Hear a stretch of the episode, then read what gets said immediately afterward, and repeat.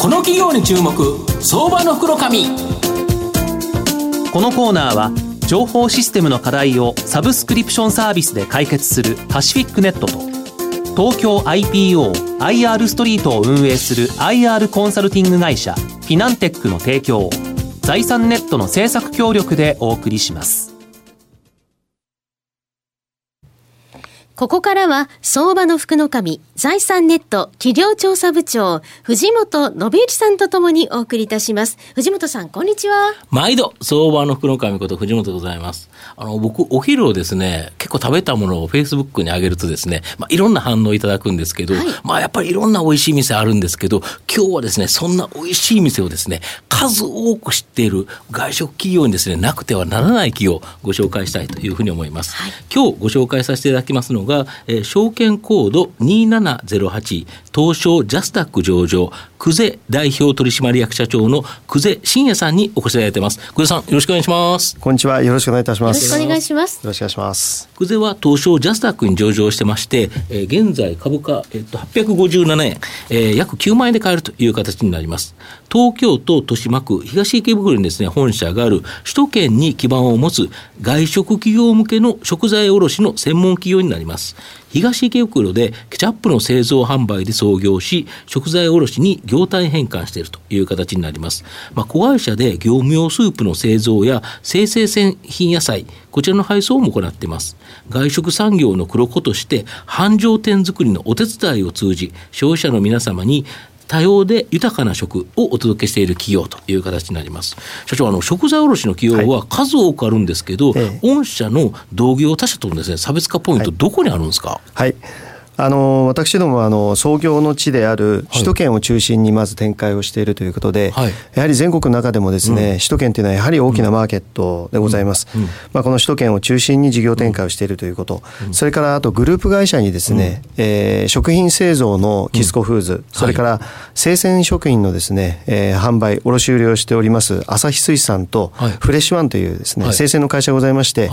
私たち久世は冷凍品と常温品、そして製造子会社でその製造品を、はいはい、また生鮮の子会社で生鮮品をですね、全国か。らおとつお届けできるというフルラインナップというところに強みを持っております。なるほど。で、御社が対象されているこの首都圏の外食向け食材、ものすごく巨大な市場っていうことなんですけど、どれぐらいあるんですか？はい。あの常温品と冷凍品だけで1兆強。えそんなにあるんですか、えー、ございますね。はい。そのぐらいございます、まあ、全体のレジの合計のですね外食市場というのは24兆円というふうに言われてますが、うん、まあ、そこのうちのですね約30%ぐらいが仕入れになりますので、うん、全国でざっとですねまあ7兆円ぐらいの規模がございまして、うん、その中でも冷凍品と常温品というところでいきますと約1兆円ぐらいがまあ関東にあると。いうふうな概算になります。その中でも、はい、なんか日本で一番この外食店舗が集中しているのが銀座だそうですけど、はい、500メートル範囲で、はい、な一体何軒あるんですか？およそですけれども、うん、いろいろですね大小さまざまありますが、うん、3600件ぐらいのですね、うん、えー、飲食店さんがあれ狭いところですよね、ね、そんなに広くないところに、はい、ビルのところにうじゃうじゃうじゃうじゃいますよね。そうですね。あれすごいですよね。はい、でそれのまあ数多くが御社のお取引先という形になるわけですか。ね、はい。なるほど。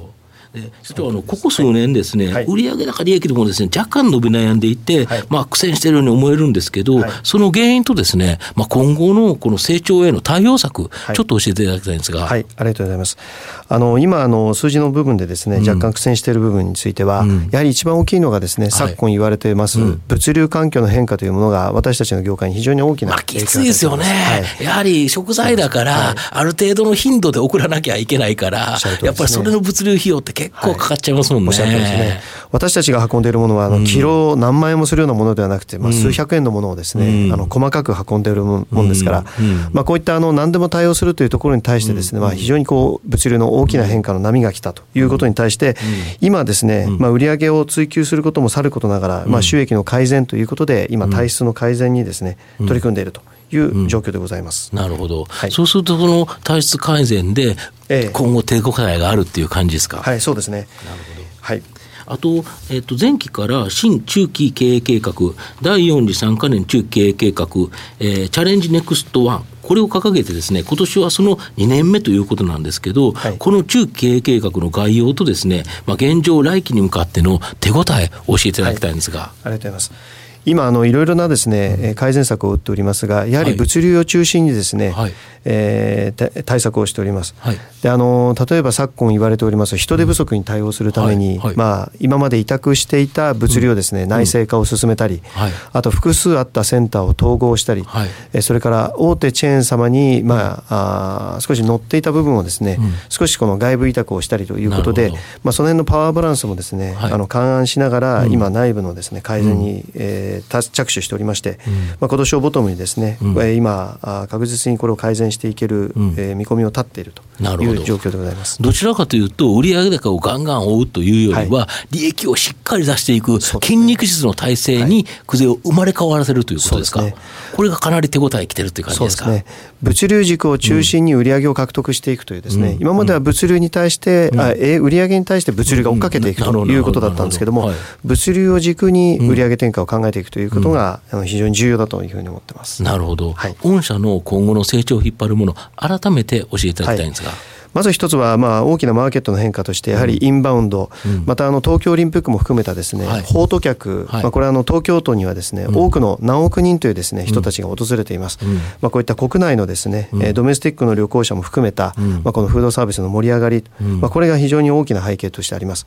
また中期的には食の外部化ということで、まあ、家に買って食べて、えー、と買って帰ってですね家で調理するからもう買って食べる、外で食べる、まあ、この機会は非常に広がります。またデリバリーもこれから増えると思います。私たちはあの外で食べるものについてを外食というふうに定義してますので、うん、外食、中食市場の広がりというのは、これからも成長するというふうに思っております、なるほど、そうすると外食、中食が伸びていくということでいうと、はい、そこの食材卸で、ワンストップで首都圏を抑えてるくぜっていうのは、今後やっぱ大きく成長しそうですか？はい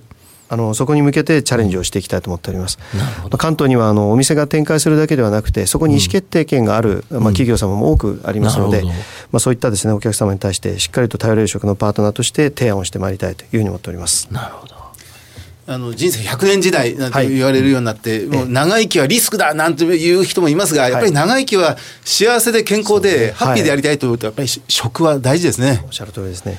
まあ、食は最も身近な幸福とか、まあ、外食は最も身近なエンターテインメントということをですね、まあ、念頭に、まあ、しっかりとお客様に貢献できるように頑張っていきたいと思っております。あのインバウンドのお話がありましたけれども、はい、あのクルーズ船などにもあの少し提供とかされたりしてるんですか、はい、あの去年からですね、まあ、ヨーロッパの、まあ、クルーズ船が日本に就航したりとかっていう動きが出ておりまして、まあ、こういったあインバウンドも含めてですねクルーズ船への食材の供給なんかも今チャレンジをしております。はい。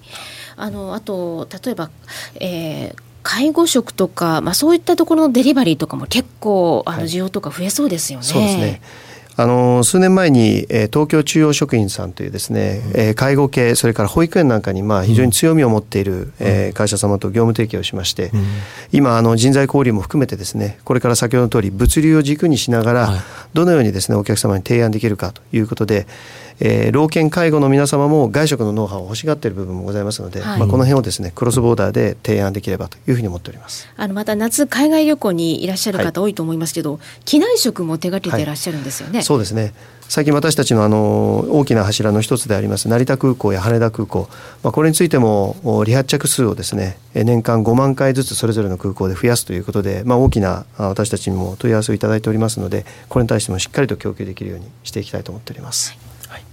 まあ、最後まとめさせていただきますと、久世はですね、物流費の高騰なので、直近大きな逆風が吹き、厳しい状況だったと思います。しかし、きちんとですね、中期経営計画で、その課題に向き合い、改善策を着実に進めていると思います。業務用食材卸は市場規模が4.7兆円と莫大な市場で、伸びはですね、大きな伸び期待できないと思うんですが、まだまだですね、首都圏でシェアトップを誇る久世なんですが、まだ低い状況。シェアアップによる成長は僕は可能だと思います。まあ、今後は M&A などを積極的に活用して大きく眠れる可能性のあるくぜに100株保有するとですね山形県天童市の農家と直接契約栽培してくぜの社員がですね田植えや稲刈りをしたこだわりのですねプライベート商,、えー、商品の特選無洗米こちらの新米2.5キロをですね、まあ、株主財でもらいながら、まあ、じっくりと中長期でですね投資したい企業だなと思います。今日は証券コード2708東証ジャスダック上場久世代表取締役社長の久世真也さんにお越しいただきました。久世さんどうもありがとうございました。ありがとうございました。藤本さん今日もありがとうございました。どうもありがとうございました。IT の活用と働き方改革導入は企業の生命線。東証2部証券コード3021パシフィックネットは IT 機器の調達、運用保守、クラウド活用まで、情報システム部門をサブスクリプション型サービスでサポートし、企業の IT 戦略を応援する信頼のパートナーです。取引実績1万社を超える IT サービス企業、東証2部証券コード3021パシフィックネットにご注目ください。この企業に注目、相場の福の神。このコーナーは情報システムの課題をサブスクリプションサービスで解決するパシフィックネットと東京 IPOIR ストリートを運営する IR コンサルティング会社フィナンテックの提供を財産ネットの政策協力でお送りしました。